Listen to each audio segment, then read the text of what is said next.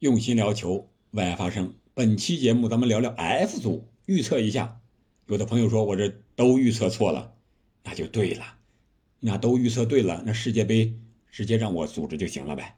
开个玩笑啊，我觉得预测这只能当是一种娱乐吧，不能拿我这个结果去买彩票，这样我概不负责啊。赢了你也不给我，对不对？同样。这一组啊，我觉得和 E 组也是死亡之组，克罗地亚、比利时，上届的亚军和季军。这一小组里边呢，他们俩踢的都不是特别好，克罗地亚略好一点，现在是四分排在小组第一。摩洛哥呢，让人眼前一亮，也是四分排在小组第二，而比利时呢是积三分排在第三。加拿大这位新军是零分排在榜尾。那最后一轮是克罗地亚和比利时，上届的亚军、季军直接争夺。这场比赛，我感觉内讧的比利时队凶多吉少呀，有可能是黄金一代的最后一舞了。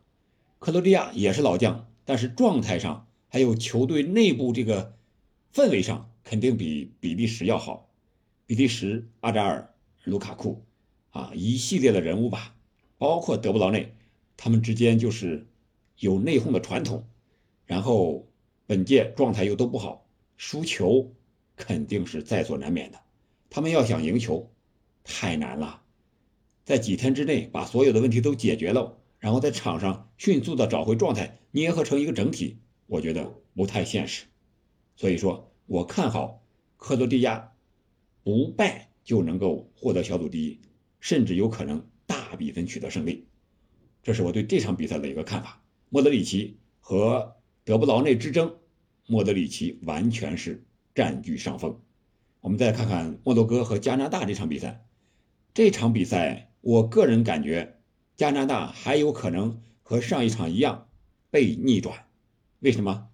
加拿大他年轻，他的风格就是这样，就是踢好我自己的，高兴了，我可以高压，我进球这就行了。至于我输赢，我不管。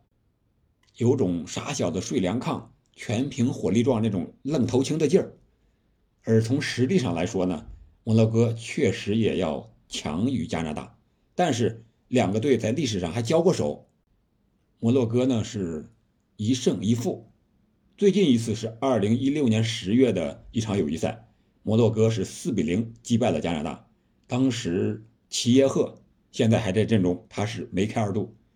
而现在来看呢，摩洛哥的纸面实力也是强于这个加拿大的，特别是摩洛哥有很多在欧洲效力的，你像这个刚才说的齐耶赫，还有他们的当家球星这个马兹拉维、阿什拉夫啊，这些都是出自五大联赛豪门球队的，所以说他们在经验上、在实力上要略胜一筹，而且他们最后一轮打平就出线。